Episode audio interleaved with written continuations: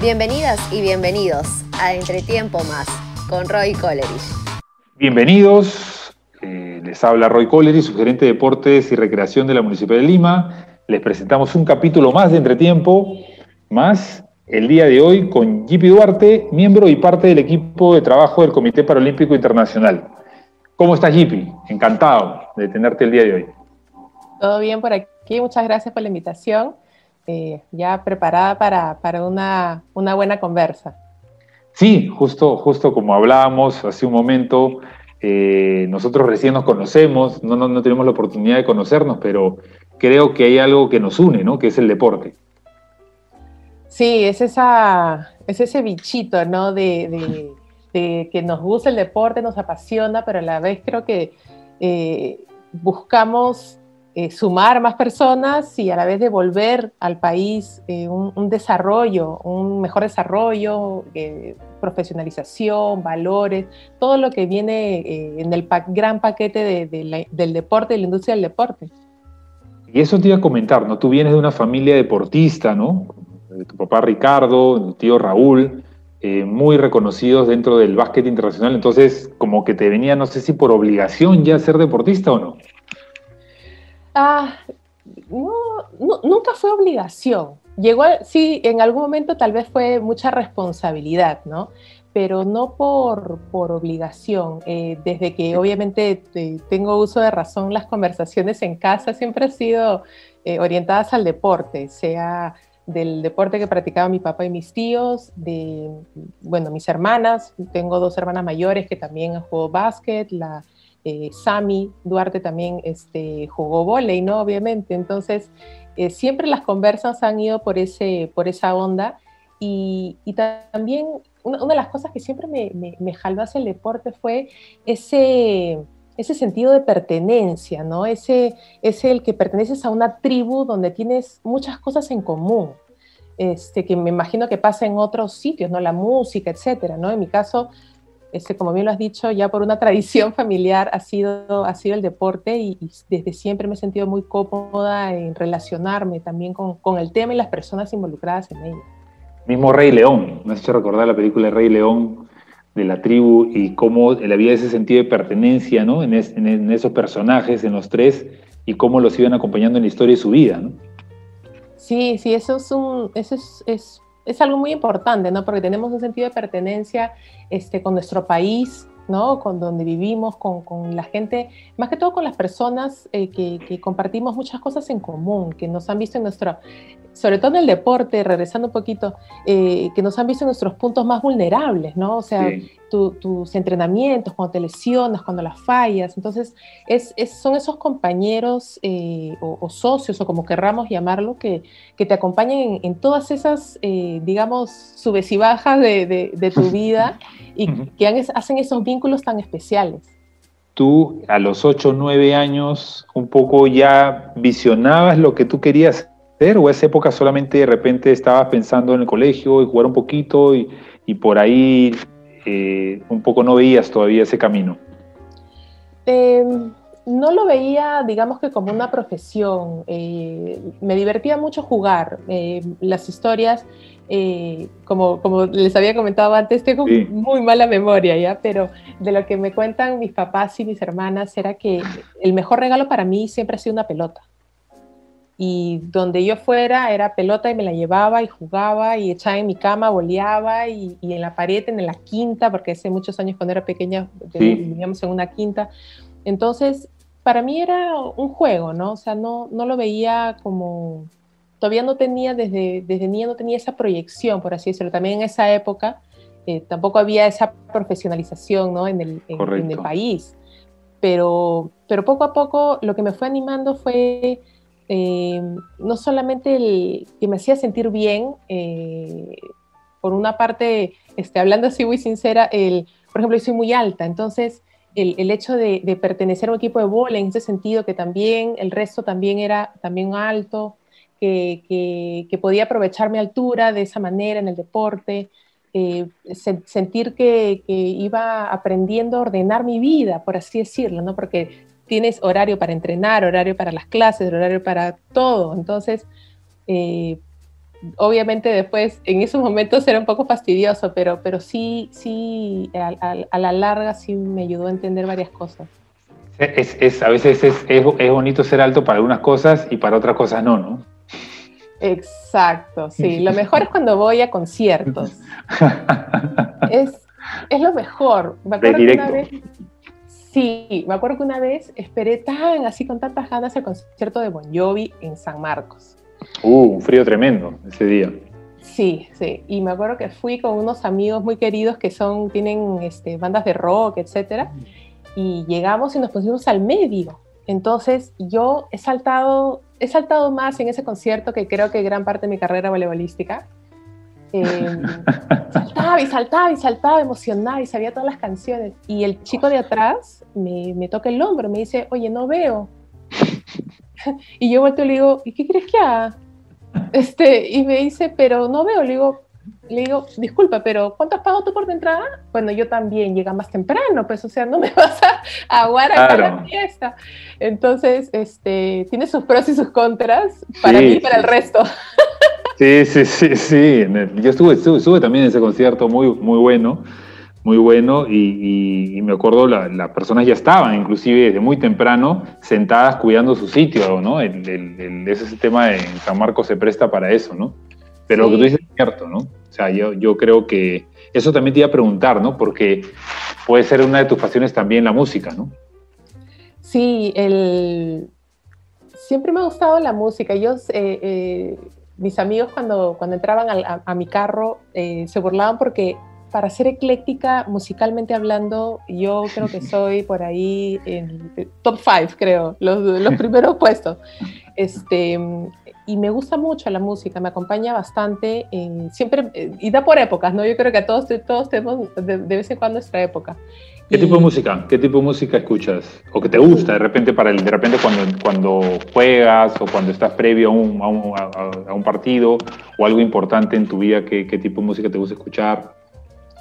Eh, uy, buena pregunta. Em, antes de cada partido sí me gusta un... me encanta el rock 80 en inglés, me encanta. Eh, entonces, adoro White Snake, por ejemplo. Este, entonces, siempre tiene que haber White Snake en alguno de mis playlists, de todas maneras. Este, pero me acuerdo que teníamos en la Universidad de Texas, donde jugué este, y estudié, em, nos ponían, cuando nos tocaba jugar en casa, en la Universidad en Texas, en Austin, nos poníamos, ya el equipo de, digamos, del, Coliseo nos había preguntado qué canciones nos gustaban para ponernos durante calentamiento. Ah, mira. Sí. Interesante, ¿eh? adelantados. Claro, sí, aparte era, y era música eh, personalizada, entonces realmente te animaba, entrabas en una onda súper, súper eh, interesante y, y motivadora, así desde el, desde el calentamiento. Y me acuerdo que una, eh, una época, no sé por qué se me dio por Ricky Martin. Y, creo que pedí que ponga María María. No me acuerdo qué canción era ahorita, pero era Ricky Martin. Que para ellos no era, no era tan escuchada, ¿no? Se entiendo por Texas. Eh, Texas te pone más country, creo, ¿no? Bueno, Austin, Austin es, es bien ecléctico también. Austin ah, este, sí, es bien, es bien dinámico y tiene obviamente mucha influencia eh, de música también. Pero lo gracioso es que cuando ponían esta canción de Ricky Martin, todo el mundo ya sabía que yo iba a jugar, pues, porque la latina va a jugar, la peruana. Eras la única latina en ese equipo. Eh, mi primer año yo creo que sí, mi último año, eh, mis dos últimos años se transfirieron un par de brasileñas, pero la mayoría era norteamericana, era, bueno, yo peruana y, mi último año tuvimos una croata mm. también. Este, que jugó también en la selección de Croacia, Mira Topic. Eh, ah. Sí, y, pero no, o sea, canciones hay para todos los gustos, para todas las ocasiones, siempre me acompaña. Y una de las cosas que me encantaría aprender, que siempre, siempre me encanta, es la batería. Ah, coincidimos, ¿eh? tenemos gustos en común. Yo también quisiera la batería y también me gusta mucho la música de los ochentas este, The Cure, ¿no? Por ejemplo, la Bon Jovi también, creo que, también me gusta mucho, ¿no? En esa línea, que, y creo que me acuerdo cuando yo jugaba fútbol, allá por las épocas en Cantolao, en 200 millas, ponían, el concesionario ponía música y yo estaba en el arco y a veces me iba del partido por estar escuchando la canción, trataba de un poco visitarme la canción o el video de la canción, entonces me has hecho recordar mucho eso. Este, buenísimo, buenísimo, JP. Y, algo de lo que también he visto dentro de tu, de tu, de tu hoja de vida es que eh, tú estudias publicidad, ¿no? Que mucha gente que conoce el deporte, pero no sabe que tú has estudiado publicidad y también en Texas también estudias este, publicidad, ¿no? Sí, sí, yo eh, terminando acá el colegio, entré al, al IPP aquí eh, a estudiar ciencias publicitarias. ¿Convencida o no? ¿Convencida o no? Sí, convencida. Sí, sí, mi hermana mayor, ella es publicista también, entonces mm. me gustó mucho la parte creativa, la parte de, de conocer a tu consumidor, de entender eh, qué, lo apasiona, qué, lo, frustra, qué, ¿no? Este, todo, todo ese perfil, ¿no? Perfilar a tu consumidor y, la parte creativa siempre me ha llamado la atención. Eh, los colores, qué, qué, energía tienen los colores en las personas, los productos, cómo, cómo reaccionan las personas con los productos este, y, y que están ligados con los mensajes. Entonces, eh, me ayudó mucho el hecho que mi hermana este, estuviera en ese mismo rubro y, ella fue más para un tema de, gestión de clientes y yo sí la parte ya eh, del locatel como a veces me dice la familia, ¿no? Entonces entré a la parte más colorida. Este, más creativa. Eh, sí, la parte más creativa. Em, y de ahí terminé el IPP y gané justamente, como te comentaba, una beca completa para ir a estudiar a la Universidad de Texas donde jugué volei cuatro años. Y ahí también estudié eh, publicidad y me especialicé justo. Había un taller, digamos, con horas, ¿no? Este, para, para especializarte en, creatividad y dirección de arte. Mm. Entonces fue, fue una súper experiencia. Logré practicar en una agencia ahí en Austin. Me acuerdo que en el centro de Austin, que como, Austin es una ciudad muy bohemia, muy artística también. Entonces fue, fue una experiencia muy bonita, todo en conjunto esos cuatro años. Y en esos cuatro años ya tú jugabas volei y entiendo que también habías representado a la selección nacional, ¿no? De Perú. Sí, sí, durante toda mi secundaria prácticamente, em, me acuerdo que felizmente que, aprendí a organizar mi tiempo de alguna manera, porque toda mi secundaria yo jugaba, o sea, obviamente iba al colegio, jugaba por el, por el colegio, jugaba por el regatas y en la selección nacional. Eh, sí, intenso. Mi secundaria fue muy intensa y, poco sociable. entiendo que no había, no, había, no había tiempo para el amor. No, olvídate, no, para nada, para nada. Este, y, y después del colegio, eh, uy, ¿de qué estábamos? Me fui. Te saqué con esa, con esa, con esa pregunta, sí. dije el amor y dije, ya, no, no, sí, sí, sí, sí. Y lo que te iba a decir es de que eh, en esa línea, eh, y siempre lo veo de, de los deportistas de alto rendimiento, es que tienen mucho orden para poderse llevar sus estudios en una época que la universidad a veces no era la mejor, no digo antiguamente, y llevar los entrenamientos también del club, en este caso me imagino que jugabas a Decore, y también la selección, porque la selección tenía otros horarios que entiendo que el club, ¿no? Sí, sí, es, es bien difícil, sobre todo, eh, bueno, saliendo durante la secundaria y saliendo del colegio, cuando aún estaba acá haciendo el IPP, todavía también jugaba por el regatas, eh, no, no, no tenía la noción del soporte en verdad que te puede dar la institución educativa para tu desarrollo de tu profesión, o sea, estudiante, y como la parte deportiva. Eh, fue, fue realmente un mundo, se me abrió la mente de una manera increíble cuando tuve la, oportunidad de, estudiar en la Universidad de Texas, eh, porque no hay un deslinde, o sea, el desarrollo es importante para los, en, este caso para eh, en Estados Unidos, en las universidades, el desarrollo académico, el desarrollo personal el desarrollo deportivo. yo recuerdo que, por ejemplo, mi beca eh, si yo no mantenía un cierto promedio de notas, a mí me quitaban la beca. Claro. Pero si yo necesitaba un tutor, si yo necesitaba una calculadora, si yo necesitaba lo que fuera, yo la pedía al departamento eh, académico deportivo y me lo conseguía. Entonces, era un, un, soporte extraordinario en las necesidades que uno tenía para mantener tu, tu nivel académico, personal, y eso se veía reflejado en tu desempeño deportivo. Y, eso, y eso iba en la línea de que tú ya en ese momento, allá por, ¿no? por los 2000, 2001, 2002, ¿te veías muchos años más jugando o te veías ya eh, ejerciendo tu, profesión?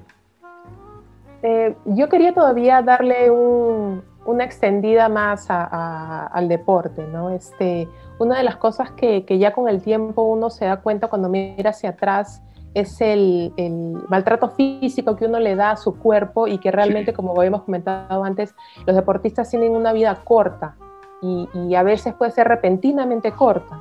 Entonces, eh, es necesario eh, un, trato de, tu cuerpo como tu, eh, mano, o sea, como tu herramienta de trabajo.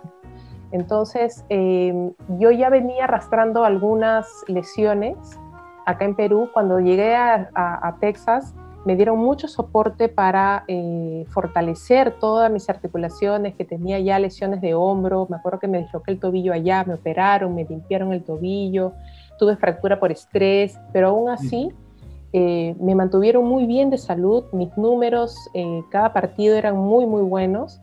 Em, entonces eso sí me dio una, un deseo de seguir adelante. Aprendí muchísimo, me acuerdo que ahora ya me olvidé, ¿no? Pero en esa época me acuerdo que aprendí cómo, cómo hacerme el vendaje con esparadrapo del tobillo, por ejemplo. Mm. ¿No? ¿Y, eso los este, capacitaban allá? Si quería, sí, pero todos los días, tú, por ejemplo, nosotros entrenábamos, qué sé yo, a las 2 de la tarde, tú llegabas a la 1 al camerín, tenías tu ropa eh, de entrenamiento que la lavaba a la universidad, te la dejaban en tu espacio, te cambiabas, ibas al departamento de médico del coliseo y tenías el equipo de médicos, los trainers como le llaman, donde hacías eh, fortalecimiento con elásticos y de ahí te ponían todos los días, a todas nos ponían eh, las botas de esparadrapo, como le dicen, en los tobillos. Sí. Como prevención. Como prevención. Sí, no importaba si no hubiese tenido este, una lesión. O sea, por eso es que mi comentario viene también a eso, lo que, hice, lo que dije hace un ratito, ¿no? De, de acá mucho maltrato al cuerpo, sin, ahora ha mejorado muchísimo con los años, ¿no? Pero en esa época había mucho, mucho deslinde de, esa, de, la, ¿cómo le dicen? De la prevención del cuerpo a, a ese nivel, ¿no? Pero... Claro. Si uno no se lesionaba, no, no, se vendaba, ¿no? Y no había ahí tipo de, de prevención como esas que protegen justamente las lesiones, ¿no? Exacto, sí. Entonces aprendí mirando eh, y aprendí mucho en el trabajo físico. Le empecé a, encontrar un gusto tremendo al, trabajo físico, al, trabajo de pesas. Aprendí a hacer levantamiento olímpico, por ejemplo, con un entrenador eh, ruso. Húngaro, perdón, húngaro. Una maravilla, falleció también hace unos años, pero em, entonces empecé a aprender muchas, muchas cosas, me interesé por muchas cosas de ciencia del movimiento, cosas que, que decía, uy, podría estudiar esto también, decía. Claro, claro, te comenzó a apasionar eso. Es terapia física, rehabilitación, ¿no? Que es... Sí, cómo conocer el cuerpo, la parte de la fisiología, ¿no? Y eso, y eso también, todos estos conceptos, yo también los, los, los volví a tocar en mi maestría en Brasil, en Sao Paulo. Mm. Eh, entonces, eh, yendo un poquito al tema tal vez de, lo que es ¿no? la industria del deporte o el desarrollo de la industria del deporte, no hablemos solamente del el deporte como fútbol, vóley, etcétera. Estamos hablando de incluir actividad física, porque recordemos que son diferentes, ¿no? Eh, y también el tema de, las ciencias del deporte que están por detrás, fisiología, ciencia del movimiento, todo eso forma parte de esta gran industria que, que se tiene que desarrollar a la par, ¿no? ¿De qué nos sirve tener una superliga de fútbol o de vóley o los mejores judocas si es que el, el sistema no está preparado para ese soporte? Un gran ejemplo de ese desarrollo es Colombia en estos, en estos tiempos. Sí, correcto. Ahí, ahí están muy adelantados con respecto a eso. Yo, y algo, algo que tú tocabas muy importante, que es que en el alto rendimiento eh, ya el deporte no es salud, sino más bien es en contra de la salud y, por eso que lo que tú dices es, un poco porque la excelencia y finalmente en el deporte requiere otras disciplinas, como tú lo has dicho, ¿no? Nutrición, psicología deportiva, biomecánica, otro tipo de, especialistas que antes no los teníamos monitoreados, monitoreados y que entiendo que en Estados Unidos, y yo supongo que en Brasil también y Colombia, lo tienen clarísimo, ¿no? O sea, lo tienen clarísimo de todo lo que se necesita para poder tener deportistas de alto rendimiento. Sí, sí, me acuerdo, eh, me estás haciendo acordar que eh, conocí a un profesional de educación física en Brasil que, mm, ah, que eh, él, también es ex, ha hecho taekwondo por muchos años, por la selección, etcétera. Y me acuerdo que le, le pedí, ¿no? Oye, hazme un plan de entrenamiento, me gustaría, ya que estoy en Brasil, me gustaría mucho intentar hacer vuelo de playa, ¿no? Entonces em, me dijo, ya, te voy a dar una lista de todos los exámenes que te tienes que hacer, porque mientras yo no sepa en qué condición está tu cuerpo en general, yo no te voy a tocar así ni siquiera el pelo, me dijo. Entonces tuvo que haber, tuvo que, tuve que hacerme examen de sangre, tuve que pasar por cierta cantidad de, exámenes, por así decirlo, de médicos, para saber cuál es mi estado general de salud, para a partir de eso él saber, por ejemplo, mi lesión de hombro, en qué nivel está, este, hasta ginecología, o sea, o sea, a ese nivel de especialización para saber justamente para poder sacar el mejor provecho de, mi salud, de mi condición y hacer un programa específico a mí, no al equipo, por ejemplo, no en común, sino yo tengo ciertas características que tú no tienes. Correcto. Por ejemplo, yo nunca desarrollé bien mi, mi, saltabilidad. Entonces, tal vez, no sé, pues no soy especialista, pero tal vez ciertos ejercicios me hubiesen ayudado más que subir ese taburete que le tengo un trauma espantoso. 150 veces por día el, el taburete seis cuerpos, ¿no? Entonces, es tremendo. Eh, entonces, este, obviamente todo eso se va desarrollando con, con, la tecnología, los estudios, todo eso desarrolla, ¿no? Pero, pero es importante ese, ese desarrollo y es algo eh, importante, creo yo. Yo soy muy, muy fan de, por ahí eh, me, bromean y me dicen que soy como que el ADN perdido de, la señora Marta Hildebrand, porque me apasiona la gramática, la redacción, soy una obsesionada con eso. Entonces, soy las que se demora en el WhatsApp buscando eh, la palabra específica del diccionario. ¿Ah? ah para, para, para, sí, no lo mandas por mandar ni hablar, claro. No, no, no. Eso es bueno, eso es bueno. Sí, sí, entonces, este... El orden siempre se debe mantener en, cualquier contexto, ¿no? La gramática y la ortografía es, es muy importante mantenerla, ¿no? Como, como una, se puede decir, así nos formaron un poco en el colegio, ¿no? Sí, no, y se da ahora que también todo es texto, se eh, trae muchos malentendidos a veces, si pones una coma mal puesta o si no la pones, entonces, eh, y me gusta mucho eh, el saber el origen de las palabras, cómo, cómo, cómo se usan, dónde se usan. Entonces, por ejemplo, si regresamos al tema de deporte versus actividad física, pensando aquí, este, eh, imagínate que, se podría realmente definir y que las personas podamos tener un mejor manejo de definiciones y eso tal vez pueda ayudar al desarrollo este, de, la estructura. ¿A qué me refiero? Por ejemplo, eh, no sé, alguna municipalidad que pueda pensar, tengo que promover el deporte, pero deporte en, nuestras cabezas es fútbol, vóley, tenis, que eso demanda infraestructura, que demanda dinero. Correcto. Pero si lo vemos por un tema, no lo digo que uno sustituya el otro, pero a la par, por ejemplo, tengo que promover actividad física para la salud de mis ciudadanos son mejorar los parques, darle seguridad, ponerle alumbrado público, este, los pequeños gimnasios, eh, clases libres, ¿no? Entonces, vamos por un tema de definiciones que tal vez pueda ayudar justamente a que se desarrolle este, temas de salud y temas de, de actividad física y deporte a la par. Sí, claro, porque obviamente la actividad física es mucho más grande que el deporte, pero en la mente, así como tú también has estudiado publicidad y has estado ligada al área comercial también, como me dice con tu hermana, el, posicionamiento que tenemos, al menos en el Perú, es que la actividad física es deporte y el deporte es actividad física. Cuando la actividad física, ¿no? el hecho de pararse, sentarse, caminar, estirar, ya es actividad física, pero no es deporte porque no tiene reglas. Pero simplemente, como tú lo has dicho en la definición, hay mucho por trabajar en esta cultura deportiva, al menos en el país. ¿no? Sí, sí, es bien interesante todo eso. Este, pero, pero yo, bueno, en, en, líneas generales, sí, sí siento que en los últimos años hay un impulso eh, importante del, del, deporte. Yo creo que, por ejemplo, los Juegos de Lima 2019 eh, han impulsado eh, no tanto como yo esperaba y me hubiese gustado, te lo digo una opinión muy personal. Sí, claro. pero, pero sí, se ha movido mucho el tema deportivo. Em, y, creo que hay iniciativas interesantes para profesionalizar.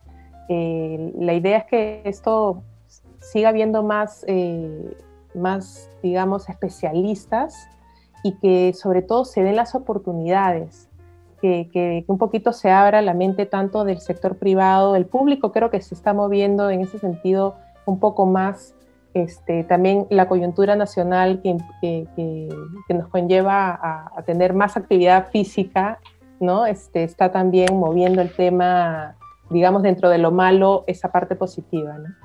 Sí, y yo te iba a decir, has viajado por muchos lugares del, mundo, eh, también estuviste ¿no? Eh, trabajando en los Juegos Panamericanos y Parapanamericanos en Lima 2019. ¿Y cuáles son los lugares que tú dijiste, que hace un momento hablábamos de Indonesia, del Atlántico, que habías viajado muy lejos, ¿no? Quizás para, para quitarte ese bichito de, de la parte de, poder demostrarte a ti misma de que podías ser una deportista de alto rendimiento, una buena voleibolista, ¿no? Ah, sí, sí, esos, esos viajes inesperados este, que solamente se le ocurren a Yipi, ¿no? cuéntanos, eh, cuéntanos.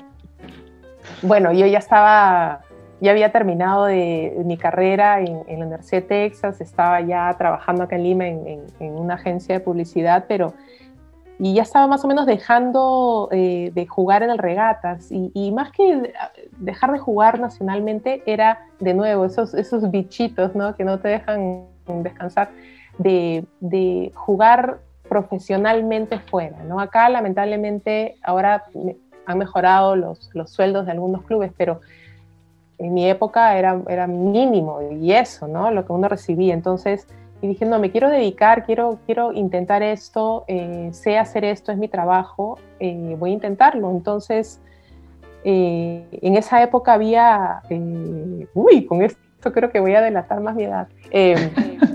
dale, dale, dale. había una red social que se llama Orkut, que no sé si aquí en Perú la habían usado, pero en Brasil era un boom. Me quedé en hi-fi, en hi-fi. Ay, ahí ya tú estás más viejo. este, Orkut era una red social igualita que el hi-fi, pero a mí, amigos del vóley de Brasil me, me, invitaron y todo, porque habían grupos también de voleibolistas que estaban buscando contratos, ¿no? Yo no tenía gente, y ofrecí, no, puse, tengo un metro noventa, no sé qué, soy peruana, papá, papá, papá, soy zurda, todas las características. Y me, llegaron unas cuantas, eh, unos cuantos correos. Y uno de ellos era en un, un equipo en Indonesia, en Yakarta. tú estando trabajando, ¿no? Porque tú estabas trabajando ya en ese momento. Sí, sí, yo estaba trabajando. Eh, pero ya como que ya como que quería dejar la situación, no solamente estaba, no, no, no quería renunciar porque sí, ¿no? Entonces eh, bueno, dije, me contacté con la persona encargada de, las contrataciones del club, este, le pareció bien el video que le mandé, etcétera, etcétera, sí, juajua, y en una semana ya me estaba embarcando de Lima hasta Indonesia. Así que me fui para allá, una, temporada corta, de dos, tres meses más o menos, pero, pero increíble, increíble el tema, eh, la liga el masculino y femenino se juegan a la par. Entonces era, era muy, muy bonito porque todos los extranjeros, todos los domingos terminábamos cenando en la ciudad que nos, eh, nos tocaba. Los que vivían en, esa ciudad nos recibían en su departamento. Ah, mira, qué, bonita experiencia. Muy, muy bonito. Este, la liga muy ordenada. Eh, una experiencia bien, bien loca en el sentido de aprender palabras en indonesio para, para, eh, para comunicarte. Felizmente que las señas del volei son internacionales. Deporte. Deporte. Sí, sí, pero, pero esa experiencia fue muy, muy bonita. Segundo lugar, y entiendo que he sido, no sé si la primera peruana que ha llegado a esa, esa liga, ¿no? Eh, buena pregunta. Yo creo que sí, creo que fui la primera ahí, sí. Marca un hito. Sí, sí, de ahí me acuerdo que eh, Logan Tom de Estados Unidos también terminó jugando ahí y ¿quién más? Creo que Mari de Brasil también, me parece. O sea que abriste camino, abriste camino, Yipi. no, brasileños hay en todas partes, no te preocupes, y siempre, siempre están, tienen su, ubicación bien merecida en varios equipos. Sí, sí, sí. Pero... En, el vóley nosotros, eh, mucha gente no lo sabe de repente, los menores que nosotros, pero mucha gente sabe, Perú estaba encima de Brasil, ¿no? Durante muchos años en el vóley. Sí, no, no, me acuerdo por, por cuántos años, pero, pero sí, eh, sí, le dábamos encima a Brasil, pero fuerte, fuerte. Y justamente cuando hice mi maestría en Brasil, eh, mi artículo final del curso, yo quería hacerlo justamente sobre eso, o sea, sobre cuándo y cómo fue que Brasil comienza a ganarle a Perú de esa manera y no nos ha soltado desde entonces. No, categóricamente ya no ha... Sí, no. Y, y, logré conseguir mucha información. Esa es otra cosa que creo que, que, va, va, de la mano con lo que decías hace un rato, de, de la transmisión de conocimiento. Em, en Brasil hay mucho, muchos textos, muchos estudios, muchos casos, muchos tesis, mucho todo de diferentes aspectos de la industria del deporte. Entonces encontré material sobre eh, justamente eso, ¿no? Sobre la gestión deportiva que entró a la Confederación Brasileña de Voleibol en ese momento fue la que cambió el rumbo de la gestión que tiene una, un efecto directo al desempeño deportivo. Entonces, eso fue lo que empezó a cambiar todo, pero a la hora que quise buscar información desde Perú para hacer ese comparativo y una buena evaluación, acá no encontré. Nada. No hay nada. O por lo menos no lo encontré, ¿no? Sí, en ese momento. Eso, eso es algo que tú has dicho es bien claro y va de la mano con el desarrollo de la, de la gestión, ¿no? que es finalmente tener eh, investigación y tener estadísticas, indicadores, ¿no? De, básicamente, inclusive hasta de resultados, ¿no? pero tenerlos en, finalmente a la, a la, mano de cualquiera, ¿no? por Internet. Sí, sí, eso, eso ayuda muchísimo, los casos de estudio, este, porque dicen ¿no? que no es bueno copiar, pero ¿por qué no eh, copiar, adaptar lo bueno, sobre todo la palabra adaptar, ¿no? Eh, no estamos muy lejanos de una realidad como la que tiene Brasil en, temas, por ejemplo, de inversión pública en deporte, obviamente con, eh, guardando las diferencias en, cuán enorme es Brasil, ¿no? y su, su, población, pero sin mirar muy lejos, mejor veamos hacia arriba un ejemplo claro que hace un ratito lo comentamos, Colombia. Sí. Entonces, eh, hay, hay, necesidad, lo que acabas de decir, de, indicadores, de investigación, de estadística, que contra cuanto más medible sea eh, lo que se está estudiando, lo que se está investigando, mucho mejor va a ser eh, el tema de evaluación y poder corregir lo que está mal y mejorar lo que está bien.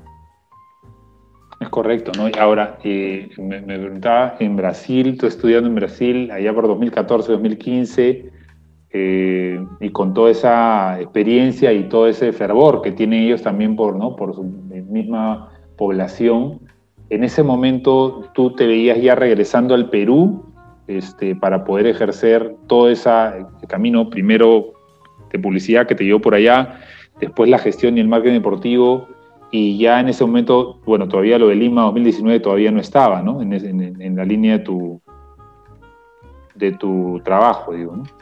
Eh, mm, no, todavía no estaba. Yo, yo llego a, a, Brasil, este, sí con un, digamos, no plan, ¿no? Pero con una expectativa eh, de, de, digamos, de hacer carrera allá. Eh, Correcto. pero siempre con un deseo de poder contribuir aquí de alguna manera. Em, entonces, eh, eh, llegué, hice la maestría, em, como te comenté, le, saqué el jugo a todo lo que fue, que podría sumar a mi profesión, a, mi network, como dicen, ¿no? Dejaste de jugar allá, ¿no? Ya, ya, ya no estaba jugando en Brasil. No, no, no, allá dejé de jugar. Eh, intentaron reclutarme, me acuerdo, para los las Masters del Corinthians. Ay, ay. Sí, pero me quedaba muy lejos. No corintiana, una, corintiana más. Sí, no, eh, parte del bando de locos. Este, jugué un, que otro partido o por ahí volei de playa cuando, cuando podía, este, pero no, tanto así como representar y entrenar, no, no, no lo hice. Y, y, eso ha sido un poco el, el, el avance, así como el, el, caso del fútbol y el básquet es el 3x3, el volei playa fue una forma de apasionar o tener más adeptos del volei con menos cantidad de personas o fue una, algo que ya existía y no fue algo que se sacó como parte de la gestión deportiva? Eh, ¿En Brasil en general o como...? Sí, no, en general, sí, en general como disciplina, ¿no? El 2x2.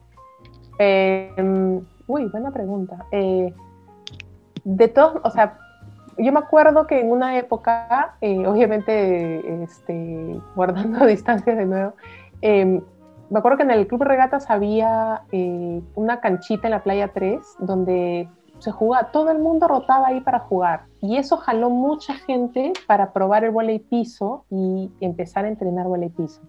Ah, Entonces, no sé si es algo universal, pero, pero eh, digamos, el volei de playa, que, que, es algo que a mí eh, es un proyecto eterno, un cariño que le tengo al volei de playa que se pueda desarrollar acá. Sé que ha habido varios buenos intentos de la federación y espero que con esta nueva gestión eh, haya mejores resultados de que es un, es un deporte de que no necesita mayor eh, infraestructura, mayor inversión. la playa está ahí. Y, y, la arena, yo, tú dame 300 toneladas de arena, yo te armo la cancha si quieres en Loreto, si quieres en Cajamarca. O sea, la arena la puedes llevar donde tú quieras. Este, y seguimos lejos, en Estados Unidos hay campeonatos de vóley en césped. Mm. Y ahora a, mí, me gusta mucho, ¿no? Yo una zona de cinería en la que ponen estas, las, las mallas de la net con unas llantas con cemento y el parante, y a mí me parece espectacular porque te puedes tirar de una manera que no te puedes tirar en cemento para salvar una pelota, ¿no? Claro, sí, en Estados Unidos en los parques hay estas, estos, estas ligas, eh, digamos, de gente que le gusta y se junta y organiza. Y ahora, ah, creo que el año pasado o el anteaño pasado ya hay eh, en nieve ya mm. reconocido por la Federación Internacional de Vóley.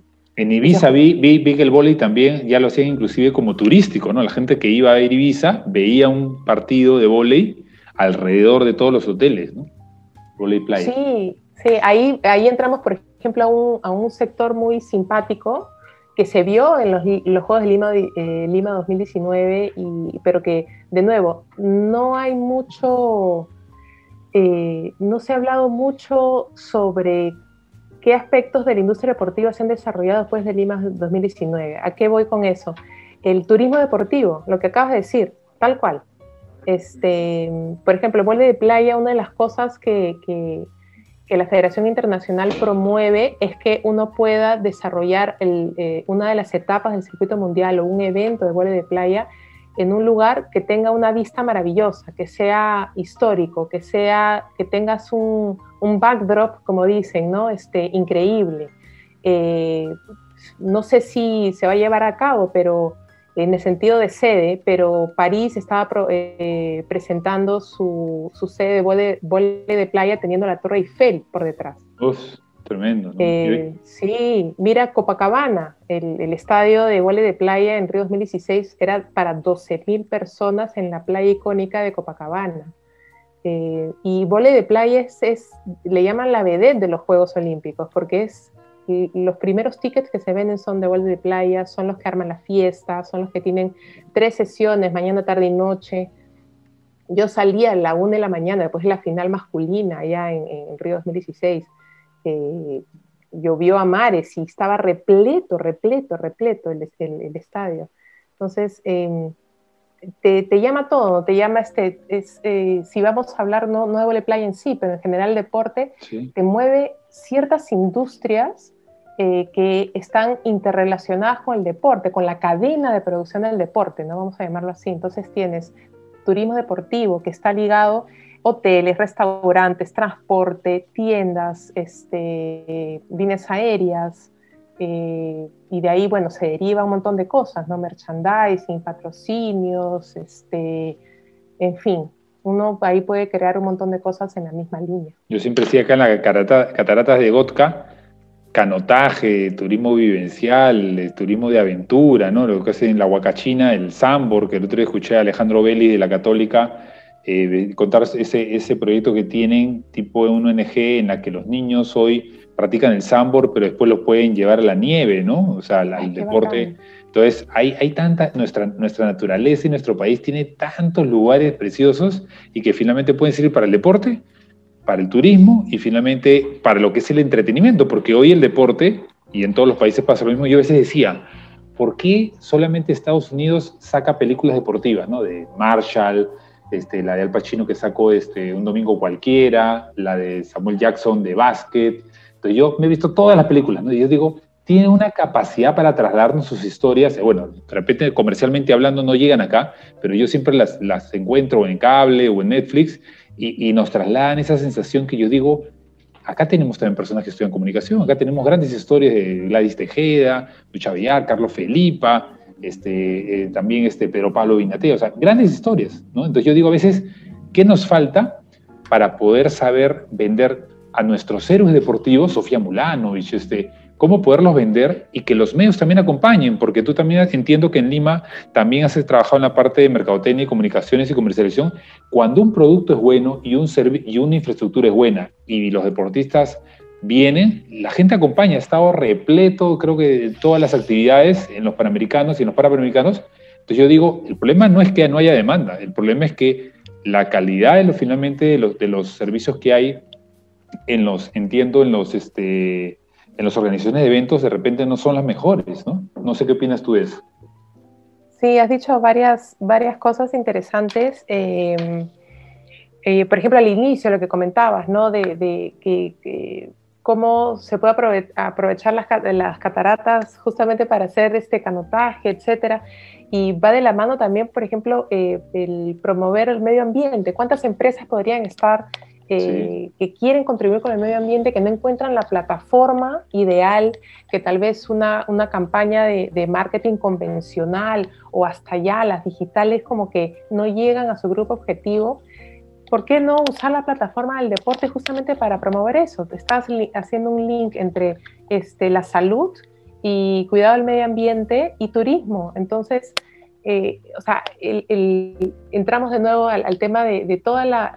Cuán versátil es la plataforma del deporte para, eh, dentro de toda su producción, su cadena de producción, cuántas otras industrias pueden usarla como plataforma. ¿no?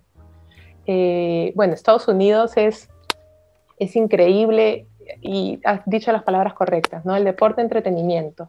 Eh, es, es, impresionante el desarrollo, cómo cuidan sus productos, porque exactamente lo que dijiste, ¿no?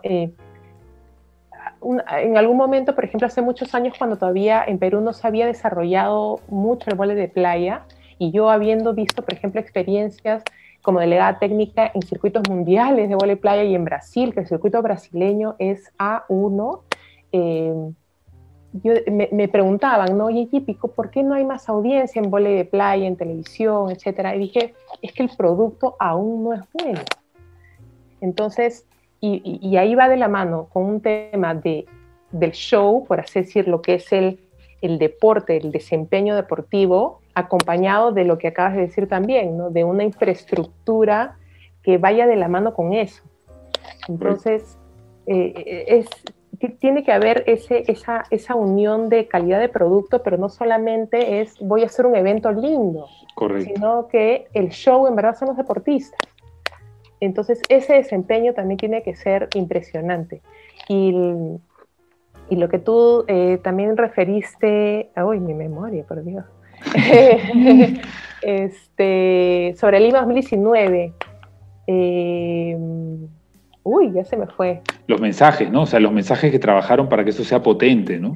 Exacto. Y comentaste sobre las historias. Eh, sí sabemos que hoy por hoy el, la, digamos, el santo grial o la, mina de oro de, las campañas o de publicidad, de marketing, de ventas, es contenido.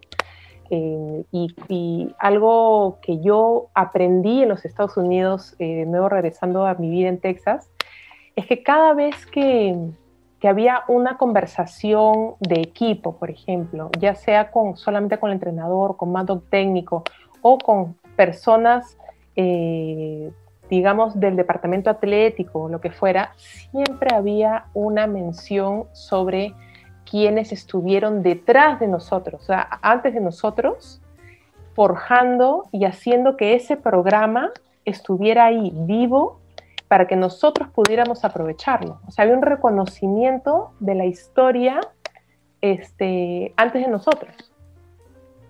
Entonces, y eso es muy importante, y acá no hay un reconocimiento así, no hay un, un legado tangible, visual, de conocimiento sobre lo que se hizo detrás.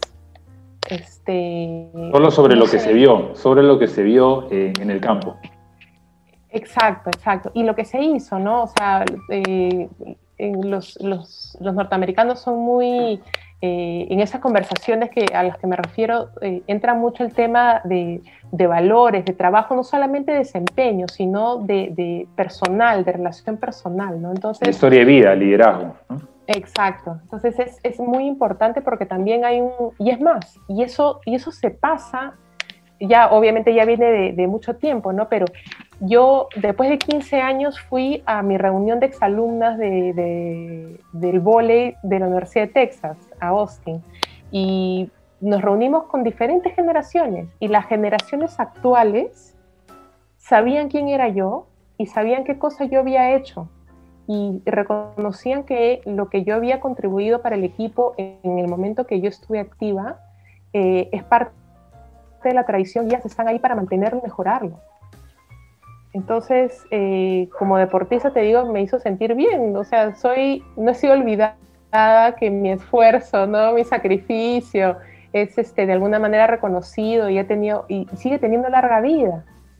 Entonces, eso, eso falta mucho acá. O sea, imagínate, mi papá con todos los laureles que tiene, eh, muchas veces pasa desapercibido y, y la gente, la, los jóvenes de ahora no conocen que mi papá fue este, escoro olímpico, no reconocen que tuvo otro récord durante los Juegos Olímpicos en un partido, eh, sus títulos, o sea, eh, falta, justo, creo que falta mucho eso, que, que, me imagino que viene con un tema también de, en la parte de, de, de, educación tal vez, ¿no? Este, historia, el deporte, y también que se, que, se, que se hable en las federaciones, en los clubes, que haya un tipo de, no sé si es recursos humanos, no sé qué nombre ponerle a un área sí. que pueda contribuir con eso, ¿no? Es, es, es, un poco saber vender, ¿no? Nuestros héroes deportivos y nuestros deportivos. Yo digo el tiro, ¿no? El tiro nos ha dado tres medallas olímpicas, el vóley una, y en paradeportes eh, entiendo que Jimmy Euler en natación, ¿no? En paranatación, este, también creo que me parece algunos más, que creo que inclusive tenemos más, más medallas en paradeportes que en, en deportes pero entiendo que fueron esfuerzos individuales porque el tiro es un deporte muy particular y que hay que tener mucha inversión atrás, pero, pero ¿qué se hace, no? O sea, ¿qué se hace para finalmente, yo no veo a alguien que saque, por ejemplo, en un programa de señal abierta la historia de Pancho Bosa, la historia de, de, de, de nuestros campeones olímpicos, o sea, en el momento que se dan los juegos, sí, ¿no? O sea, todos este, como el Mundial de Rusia también salieron un montón de libros, ¿no? De Ricardo Gareca que todo, la efervescencia hace que finalmente la demanda, entiendo, todos estamos alegres, ¡pum! lo que hay de contenido lo mandan, pero de ahí no somos consistentes en vender. Y no sé, no sé, hago la pregunta ahí, Ipi, si es que realmente todos los gestores conocen finalmente todos los deportes o los periodistas también hacen el esfuerzo de poder saber sobre todos los deportes, ¿no? Entonces, porque siempre la respuesta es la misma, ¿no? No, lo que pasa es que el fútbol vende y por eso tenemos que coberturar siempre el fútbol, ¿no? O sea, esa es la respuesta que yo siempre escucho. Yo también he estado en el otro lado y entiendo de que el programa casi siempre completa, pero cuando hablo a veces con Patrick Espejo, con Margarita Rivera, uh -huh. con Daniela Fernández, que hoy está también en otras tareas, pero te das cuenta que sí hay gente que confía en esto y, y, y escuchas por ahí también, una vez escuché al productor de, de Movistar Deportes decir que lo que falta en las personas que estén estudiando gestión es, es que el deporte también sea entretenimiento y no sea solo deporte. Exacto, sí. Y eh, justamente con una vez en mi Facebook este, coloqué me estoy, no forzando, ¿no? Pero, pero coloqué un comentario como diciendo, ya es momento de que cuando hablemos de deporte peruano, o sea, hablemos en plural, porque inmediatamente es más, si abres tu, tu Google y tú pones deporte, deporte peruano, lo primero que te va a salir es los tres primeros links, fácil, es fútbol. Sí. ¿No? Entonces, empecemos a, también de nuevo con el tema de las palabras. este, que crean esta relación directa, lo que hablábamos, ¿no? El posicionamiento. Pero al empezar a hablar, decir deportes, no el deporte peruano, sino deportes, ya para, digamos, forzar de alguna manera de que hay más que solo, que solo fútbol. No, o sea, no, no, no estoy contra el fútbol, me encanta el fútbol. Has estado trabajando también, ¿no? En el Mundial de Sub-17, unos, unos meses ahí en el, el fútbol. Sí, sí, aprendiendo todo los, el formato FIFA, súper, súper emocionante, súper emocionante. Este, y una de las cosas, eh, estoy de acuerdo con lo que te comentaron de que, de los gestores sí necesitamos también conocer la historia de deportes. Y yo creo que todos los, que participan de la industria, ¿no? Yo recuerdo eh, que fui, un poco eh, crítica eh, por la experiencia que yo tuve con respecto a eso, ¿no? de, que todos sepamos de deporte y usemos nuestras plataformas para informar, sobre todo, por ejemplo, televisión, radio, para educar de alguna manera. Yo, yo, yo siempre he sido jugadora de vole de piso. Yo, yo empecé a aprender sobre vole de playa en Brasil, escuchando a la transmisión de los circuitos de mundiales y brasileños, donde tenías un, un comentarista y una, y una narradora que era Sandra Pires, medallista olímpica. Em, y aprendí con lo que Sandra hablaba. Aprendí de técnica, del timing del bloqueo, de cómo se mueve, de para qué, no sé qué.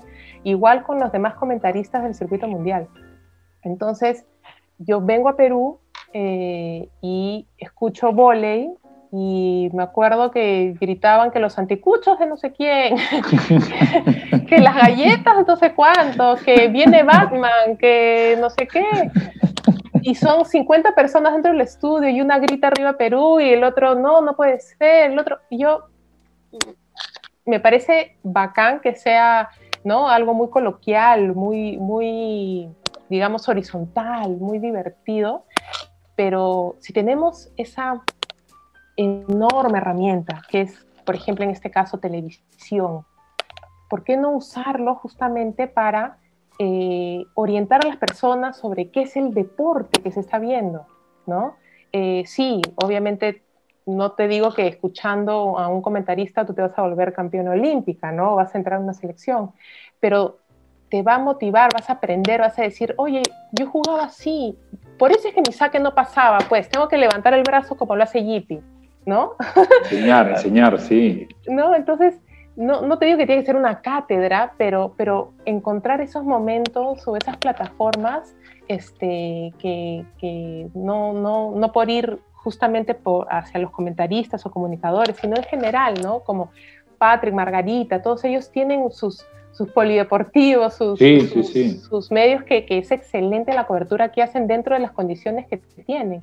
Porque lo eh, conocen, ¿no? También lo conocen y, y, no es antiguamente, yo te cuento que en el periodismo, cuando tú eras nuevo, te decían primero a polideportivo y después de un año recién podías entrar al fútbol. Entonces ese concepto entiendo que ya está cambiando, seguirá cambiando, pero creo que eh, muchas veces se pierde por el desconocimiento el hecho, por ejemplo, quién no quisiera tener un Pedro Pablo Viñatea, ¿no? Un, este, un Pilar Jauregui, una Pilar Jauregui, eh, un Jesús este, también, que también lo tuvimos para badminton. Entonces, uno dice, hay muchas historias y trata de humanizar. Y a veces entiendo que también los medios también son una empresa que tiene que generar contenidos y publicidad también, porque bueno, eso, eso tú sabes más que yo, que hay que generar dentro de eso, pero creo que hay diferentes formas y solamente hoy estamos haciéndolo de una sola forma, ¿no? Que es lo que da, ¿no? Que era el fútbol y el vóley, ¿no? Porque el vóley también generó, comenzó a generar contenidos en el Bonilla y, y, se fue un éxito, tanto así lo que, que, que, finalmente se pudo un poquito profesionalizar, ¿no? En esa línea, en esa línea yo también te quería decir, eh, para ser gestor deportivo, ¿tú consideras que el haber sido deportista es un plus o no necesariamente? Eh, yo, yo sí creo que es un plus, pero no desmerece quien no lo ha sido. Este, te, da, te da ciertas visiones que por tu propia experiencia, por haber estado dentro de la cancha, te puede dar cierto feeling. O sea, por ejemplo, a mí me ha pasado que, este, eh, por ejemplo, sin ir muy lejos, en los Juegos de Lima 2019, eh, mi área, nosotros nos encargamos de vestir todas las sedes, ¿no? Toda la, estrategia visual, vamos a decirle la decoración, como le decían, ¿no?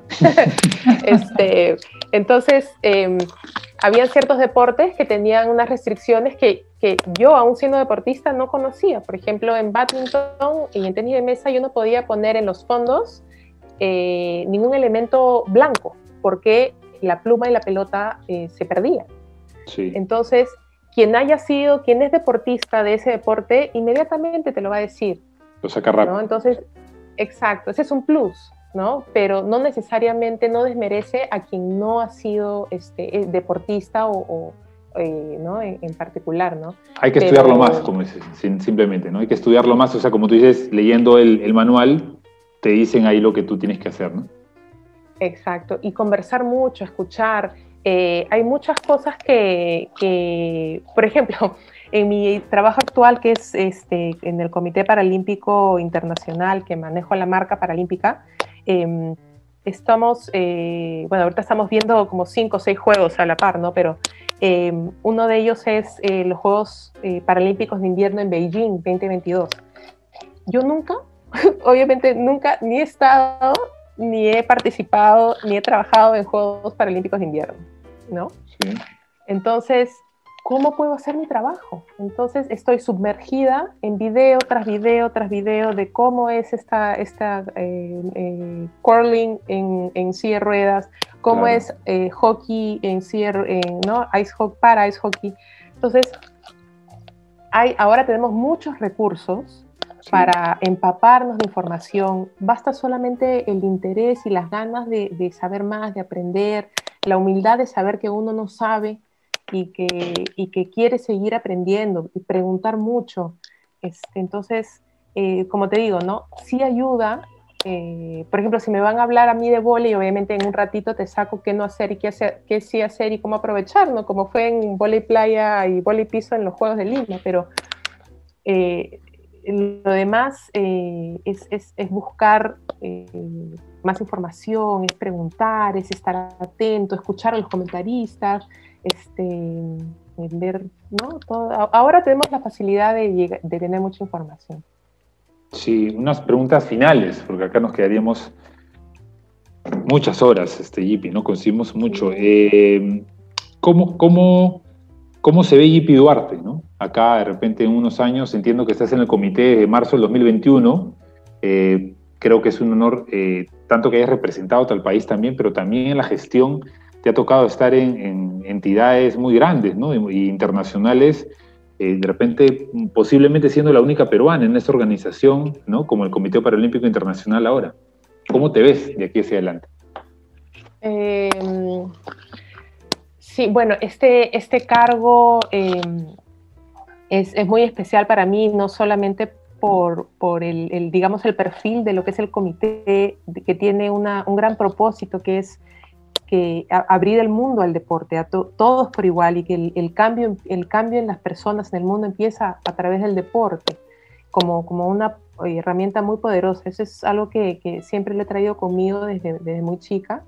Em, y, estar involucrada en una institución como, como el Comité Paralímpico Internacional eh, es es eh, realmente, eh, digamos, de, lo que has mencionado, ¿no? De mi carrera, cómo he ido avanzando en, diferentes organizaciones eh, de pequeño a grande, digamos que esto es el top que, en este momento he podido llegar. Y sí, como dices, la vez pasada creo que pregunté si era la única peruana, me dijeron que sí, y conmigo creo que son 41 naciones eh, de la fuerza laboral que estamos en el IPC, imagínate. Qué bonito. ¿no? Todo, todo mérito, IPI. Gracias, gracias. Pero, eh, no sé, me, me, apasiona mucho seguir en, en, el movimiento paralímpico, poder trabajar en, eventos eh, en Juegos Paralímpicos es, es muy especial, es, es, mágico trabajar en, ser responsable de, de, cuidar una marca como, como la marca paralímpica y, y, tener la oportunidad de, de, ser parte de esa congregación de, personas, de deportistas ¿no? impresionantes. Eh, y de alguna manera en un futuro, espero no muy lejano, poder, eh, sigo con esas ganas de, contribuir con el país, de, sumar en el desarrollo, la profesionalización del deporte, el desarrollo del deporte y sus valores. Eh, eso, siempre, siempre tendré eso detrás de la cabeza y espero que con el tiempo se, se abran oportunidades, eh, de, algún tipo de, de, oportunidad de cual yo pueda sumar, ¿no? Pero de acá para frente, uy, lo que, lo que venga y de lo que pueda hacer el bien y que pueda contribuir, ahí estaré, que tenga que ver con deporte. Javi, lo que venga, me gustó, me gustó esa, esa, respuesta. A ver, dos finales, ahora sí, para que Valeria y, Kevin estén tranquilos aquí. Eh, tienes que decidir eh, eh, entre la publicidad, ¿no? ¿Cuál es tu pasión principal, la publicidad, el boli o la gestión deportiva? ¿Con cuál te quedas? Uy, ¿puede ser en orden? Sí, sí, sí, sí, sí, sí. En pirámide, en pirámide, de, mayor a menor. Así. Hoy, hoy para ti. Em, ya no te pongo deporte para el desarrollo, porque si no ahí es un problema. Pucha, sí. Este tendría que ser deporte, gestión deportiva, publicidad. O sea, es. o sea, es gestión. Ah, a ver, repíteme. Tengo sí, el orden, ¿no? Es publicidad, o sea, lo que es, o sea, la pasión que tú has tenido al, estudiar la publicidad, ¿no? es, es tu, tu, carrera, el vóley, por haber jugado el vóley, representado el vóley, jugado internacionalmente vóley, y la gestión deportiva que hoy yo entiendo vienes haciendo, entiendo que en temas más de, de comunicación también, pero como gestora, ¿no? Como una gestora deportiva, por lo mismo que también has estudiado. Entonces, de las tres, ¿en qué orden sería hoy tu prioridad número uno, número dos y número tres? bueno, gestión deportiva, publicidad y deporte la publicidad encima del deporte, la tienes. Eh, pensando en que no, o sea, activamente ya no, no podría, digamos, este, jugarte una liga completa, ¿no? Este, Pero en el sentido de, vivir, digamos, todo el ambiente de deporte, te lo pongo también arriba, ¿no? Este, claro, el, ambiente deportivo, que es, que es lo que yo siempre digo, el deportista, por más que deje su deporte, en lo que haya, siempre va a querer ser competitivo, en lo que haga, ¿no? Y competitivo, eh, sí. no tanto.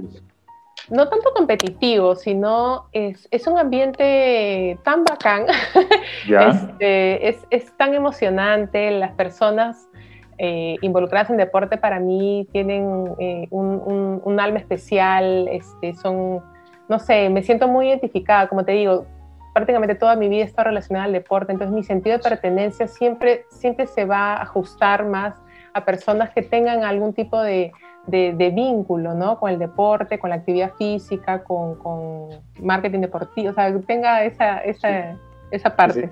Ese, feeling. Y, si tuvieras que ponerle un título a un libro tuyo, ¿cuál sería?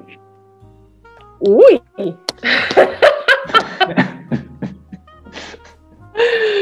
uy, uy, uy. Este... es para cerrar, ¿eh? así, con el, con el título cerramos. Este, uy, ¿Una película o un libro de J.P. Duarte? ¿Cómo se titularía? Este, las giras de J.P. Duarte. Las giras, sí. Lo digo. Parece como la de Mambo Park.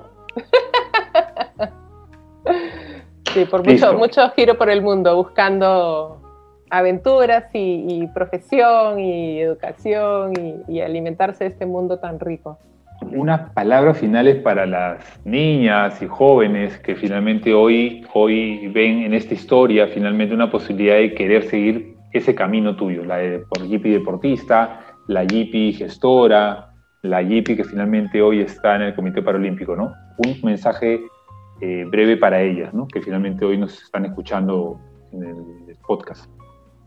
Em, que, que si que si están apasionadas por lo que hacen, eh, obviamente este, si es el deporte mejor, pero con lo que en verdad quieran hacer, que no solamente busquen, eh, no solamente esperen oportunidades, sino que salgan a buscarlas.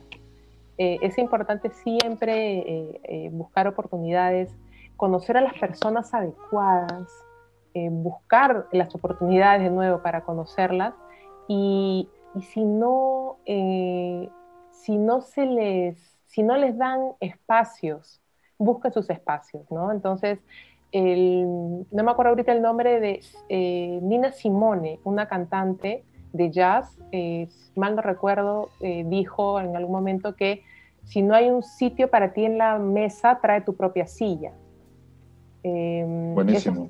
muy bueno. entonces, si no hay una plataforma para que te escuchen, tú crea tu propia plataforma. Entonces, siempre, si es que no hay espacio, busca tu espacio eh, y, que sigan esforzándose y que, las cosas siempre, al final, siempre tienen un, no quiero decir un final feliz, pero tienen sucesos felices para, en su profesión.